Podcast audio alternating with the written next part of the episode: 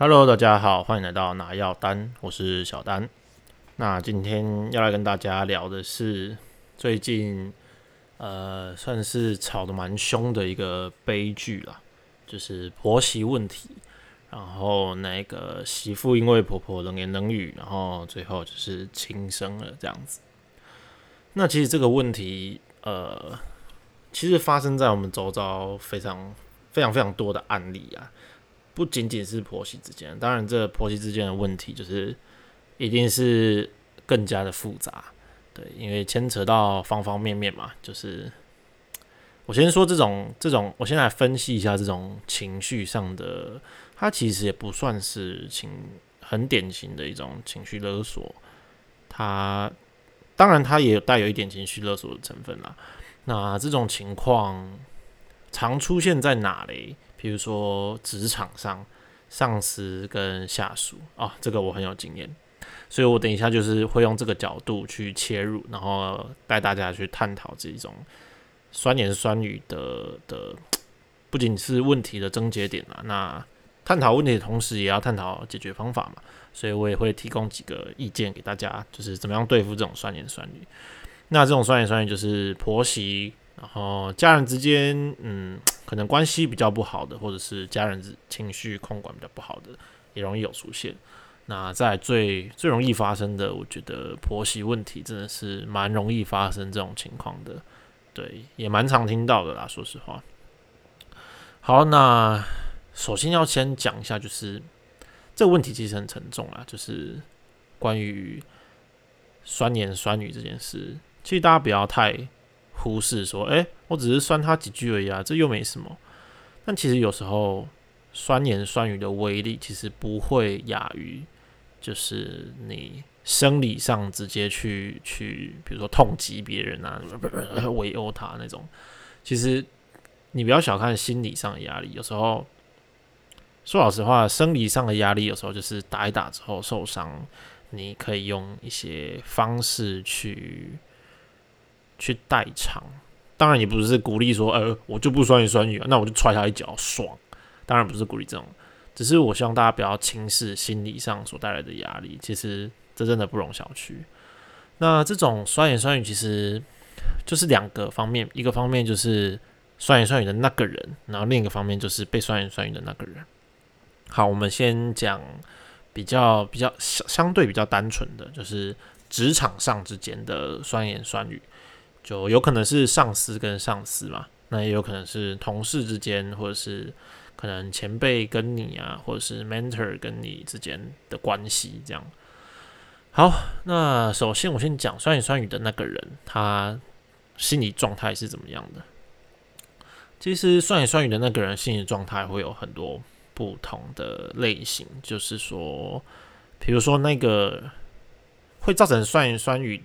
会造成那个人想要酸言酸语的因素其实很多啦。那其实就我的情况来看，我遇到的情况比较多的都是那个人有某一些需求，他没有被满足的时候，他想要向你索求，有时候就会产生这种情况。比如说，他可能觉得说，诶，在你这边没有办法，呃，得到一些像。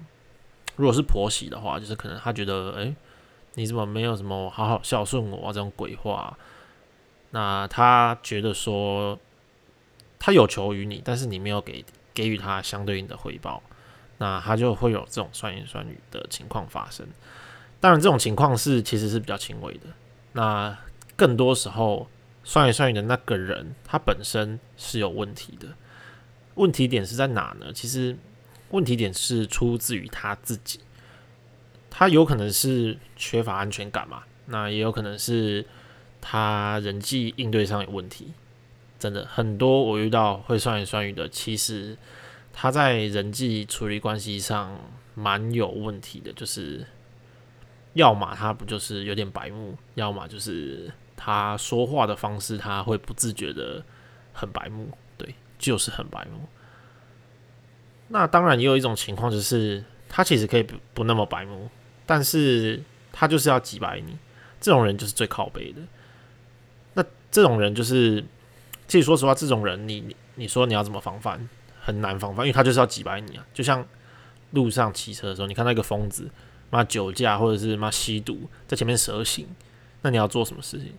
你还要骑在他旁边吗？要么你就放慢速度，让他在你让他前面笑；要么就是诶小心的超越他，然后让他继续在后面笑。反正就是要保护好自己嘛，对吧？那你没有办法，说实话，你没有办法规定他，所以你怎么不你你不要蛇行啊？你当然可以报警啊，但是他想蛇行那是他家的事，你很难当下去制止他。对，当然你可以事后，就像呃言语上的话，你当然可以事后沟通了，但是。我通常不建议这么做啦，因为酸言酸语的人，通常那个人也听不太进别人讲的话。通常，对，那当然有一种例外，就是他如果自己没有发觉，他自己其实有有时候会言语会有点过激的时候，他可能可能有可能一点点可能会改，但是基本上不太会改，因为他会这样持续酸言酸语，就表示说他没有意识到自己。说的话有什么不恰当的地方？通常酸言酸语的那个人，就是伴随着一些有一点、有一点、有点无知。我觉得，就是他完全不会觉得说自己讲的这些话产生了什么样的后果，或者是呃让别人呃带来了什么样不好的感受。他会有一点带有一点呃，怎么说呢？就是。对，就是有点白痴。简单来说，就是有点白痴。好，那我遇到的情况跟大家分享一下。就是我的主管呢，他其实一开始人都好好的。那譬如说，你跟他讨论一个 project，那他就讨论嘛，讨论讨论讨论。那讲到某一个点的时候，有时候我就会问他说：“诶，那这个要怎么怎么做？”然后他就说：“诶。”这个不是上网 Google 一下就有了吗？然后他就会露出一个很轻蔑的表情。那一开始我也是吓一跳，我想说，嗯，哦哦哦，是吗？上网 Google 吗？这是不是我的问题？就是我太弱了，还是怎样？这其实也是很典型的，就是一开始遇到酸言酸语的时候，呃，蛮多蛮多人都会先做的一件不太，呃，对自己呃不太好的、不太恰当的一个举动。但是说实话，真的难避免。就是会先检讨自己，你就会觉得说，嗯，他像今天这样讲，是不是我真的哪里不够好，或者是我是不是真的哪里做的太烂了？你会先否定自己。其实这种态度其实会让你更受伤。好，我接着讲下去。那第二阶段，他就是，比如说我跟刚那个主管嘛，我就跟他说，哎，啊，可是我觉得这个这个地方的话，如果用 A 做的话，不是，呃，不是带来的效果会还不错吗？A 为什么要 A？然后就说，哎，可是它 A 的话带来不是可以带来二十 percent 的效益，那对整个 project 的进度是有所帮助的。然后就说，是这样吗？没人哦，那你爽，你开心就好。他没有说你爽就好，他就说，哦，你开心就好。然后你就会觉得说，呃，所以现在是怎样？你不同意我，你可以讲啊，啊，你这样拐弯抹角。然后用那种轻蔑的态度跟人家讲话，你有什么毛病吗？这样对 project 有进展吗？没有啊。这样对我有好处吗？没有。这样对你有好处吗？有啦，你可能很爽啊。那所以呢，就是一个很喜憨的人的表现。所以遇到这种酸言酸语的时候，这些是酸言酸语蛮典型的特征，就是他会，你明明是要跟他讨论，然后呢，他会因为。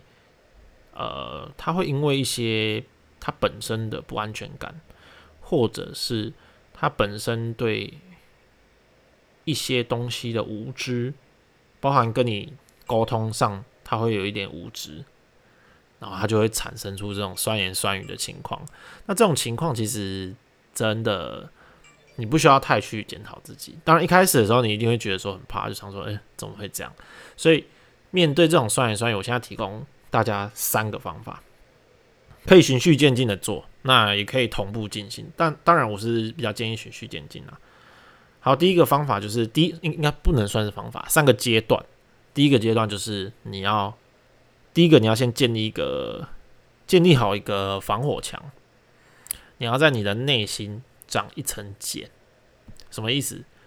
你要先认知到说，他一定会有。酸言酸语的这个行为，先打好这个基底。好，第二个阶段，你已经有第一个阶段是有认知哦，所以下一次你在面对他的时候，这种情况是一定会发生，然后一定已经是可预期的。那你再跟他讲话的时候，好，他又酸言酸语的，这时候的你呢，千万不要露任何的表情，然后呢，情绪也不要有波动，语气也不要上扬，就继续跟他问。比如说，刚延续那个主管的讨论，诶，那个 Project A 不是可以带来二十 percent 的效益吗？那它有什么不好的地方吗？他说 随便你啊，你要做就做啊。然后我就说，呃，所以我现在可以继续做吗？他说好，随便你啊，确定好。那如果我继续做的话，会有什么问题吗？我怎么知道？你不是要做吗？哦，好，就这样就好，你就回两个字，哦，好，然后你就不要理他了，因为这完全就是他的问题。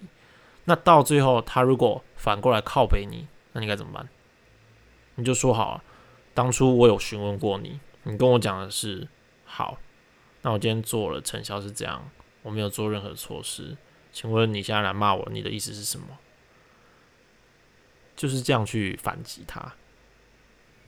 所以第二个阶段就是保持情绪上的平稳，然后呢，你可以继续多提问。多提问的话，在职场上当然是第一个就是确保你不会被他刁难嘛。那第二个情况就是你多提问的这个情况，其实是为了攻破那一种酸言酸语的人，因为通常那种酸言酸语的人，他就是他就是情绪上想要去搞你，想要去刁难你，通常就是没有什么太多的理论去支撑他，你只要一直问下去，他就自然就是越来越心虚。那他越来越心虚，他越来他算一算你的力道就越来越弱，所以你就一直讲，讲到最后一个确定好之后，你就说哦好，不要任何情绪的波动，不要让他有任何反咬你的机会。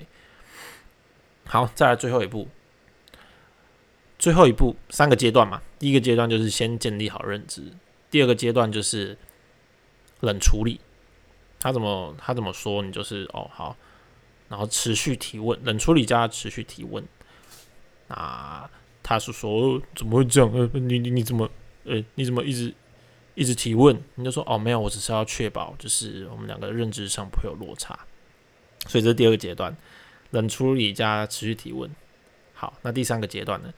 那第三个阶段它有可能会演变嘛？演变成就是呃会有一点在你的。譬如说，你的背后可能会开始说你的不好，或者是像婆媳问题特别麻烦，就是因为婆婆有可能会跟儿子在那边哀嘛，啊哀哭哭腰说什么，呃，那你这媳妇这样对我这样酸言酸语，这是有可能的哦。明明就是他先靠腰的，可是他二人先告状，这非常有可能哦。啊，你这媳妇怎么呃讲话都这样啊？就是很很强势啊，然后都。都都很没礼貌啊！对，婆媳问题就这么难解决。明明是他在那边靠北，结果后来他二人先告状，跟你儿子讲，讲完了之后嘞，诶，他怎么变变成是婆呃，变成是媳妇的问题？好像搞得你是二媳妇一样，很常出现。所以第三个阶段呢，就是划清界限。主管也是啦。第二个阶段就是在自保嘛，啊，第三个阶第二阶段的自保就是为了第三阶段的划清界限了。因为当主管，或者是当婆媳，或者是当可能前后辈啊、前辈啊、家人啊、朋友之间，当他会做到第三步的时候，其实我觉得已经是非常严重的一件事情，就是他已经完全的亲门大户，打一个叫“能头亲滚亲民大户”，嗯，好像不是这样，他已经亲门大户，完全踩进去你的领域了，也就是说，他已经开始攻击你、重伤你了。这时候你就要划清界限。如果是职场上的话，我认为你可以大可就是直接跟主管讲，你就说：“请问一下，在我背后说什么五四三吗？”当然，你做这件事之前，你要有一个把握，就是呃，你的公司是还算正派的公司，然后先查好你们那一边的劳工局，就是保不保护劳工啊，然后。呃收集一些证据啊资料，当然是最好。比如说他能言能与你的证明啊什么的。反正如果是职场上的话，你一定要做好准备再做这件事，就是划清界限。对，一定要做好。当然，职场上划清界限又有细分很多种了。比如说，就是巩固好你自己的实力，或者是呃，真正跟他划清界限就是闹翻嘛。那你有很多种选择了。但职场上的话，我会建议大家，就是你要做到这一步，一定要做好万全的准备，就不能说，哎，你家负债可能一两千万，你一定要这份工作，就一气之下你直接跟他划清界限，这样可能对你来讲负担就比较大了。当然，我就我个人。就是当如果你来询问我，那你们情况已经演变到这种状况的话，我一定是建议你们划清界限。原因是因为这种重伤你的现象，其实对你的精神上造成非常大压，一定会造成非常大的压力。所以我会建议你就是 fight back，准备好你的武器，然后 fight back。当然，切记切记切记，你遇到这种问题的时候，一定要保持冷静。这种问题就是谁先动怒，谁先张扬。谁先在那边叽叽喳喳的，谁就输了。因为大家通常啊，在吵起来的时候啊，通常比较不会喜欢情绪那么激动的人，而是大家通常会倾向比较害怕的是那种很近但是却很威严的那一种方式。那如果婆媳问题到了这种情况，就是她婆婆可能去告状了。那我们就真的一定要用到第三阶段，就是划清界限部分。那划清界限，其实这闹到这样，其实就变成说，当然你一定会有就是感情上面压力嘛，因为毕竟你可能还是喜欢着你的另一半啊，或者是呃，你可能会有一些外界的眼光跟压力。那我觉得现在社会已经开放很多了，那。你就是必须得跟你的另一半好好坐下来沟通这件事情。当然，这这中间一定遇到很多难关嘛，就是可能最后会闹到离婚啊，或者是或者是说你的另一半可能也知道这个情况，但是很尴尬，因为他毕竟也是被夹在中间的那个人嘛。那我觉得很多人啊。可能会考量到另一半跟小孩的问题就隐忍，但我的建议是，不需要太去隐忍，因为我不希望你这个人，你要注意哦，你这个人也是一个人，所以你一定要照顾好自己，不要把自己搞到压力大到就是真的受不了要去轻生，所以真的你要先照顾好你自己，真的。再来，如果另一半真的很尴尬变夹心饼干的话。我认为比较好的做法是，要不就是希望你们俩搬出去住，那再来就是你真的必须跟另一半划清界限，就是说我了解你的难处，但是因为我个人情绪上已经承受不住了，那我或许可以就是回娘家住一阵子，或者是看之后发展情况会怎么样。我认为短暂的离开也是有好的一个帮助了。那当然，如果你短暂离开，他继续在靠陪你的话。我必须给你一个很沉重的建议，我是真的觉得你必须很慎重考虑你们这段婚姻的关系，因为这个因素永远会卡在你们中间，而且它势必会消耗掉你自己很多的精神力跟能量。对，那所以我给你的建议是，不要害怕去做任何保护你的决定。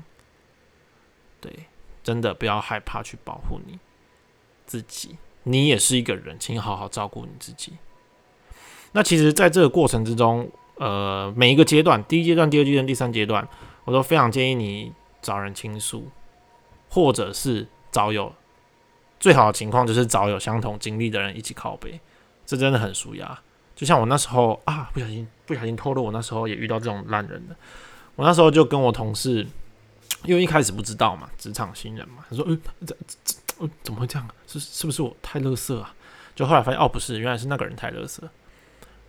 那我就问我同事嘛，我就是说，哎啊，那个叉叉叉，就是我问他问题，他就他就好像好像好像把我当弱智一样，哎妈笑的很很，就是很看不起人。然后我同事就说，哎啊你也这样哦？哦，我以为只有是我哎，啊没想到你们那边也这样哦。我说对啊，哦啊原来你也这样哦。我们一个不打不相识呢啊啊！走在路上发现，哎啊，原来你也这样啊！哎，兄弟啊，你也被这样过。啊这种时候大家一起来靠背，哇，看那个心情加成只是乘以十的，你知道吗？所以你就会了解到说，哦，更加确定说，哦，就是那个人的问题，你就不会一直把这种压力跟精神折磨压在自己身上。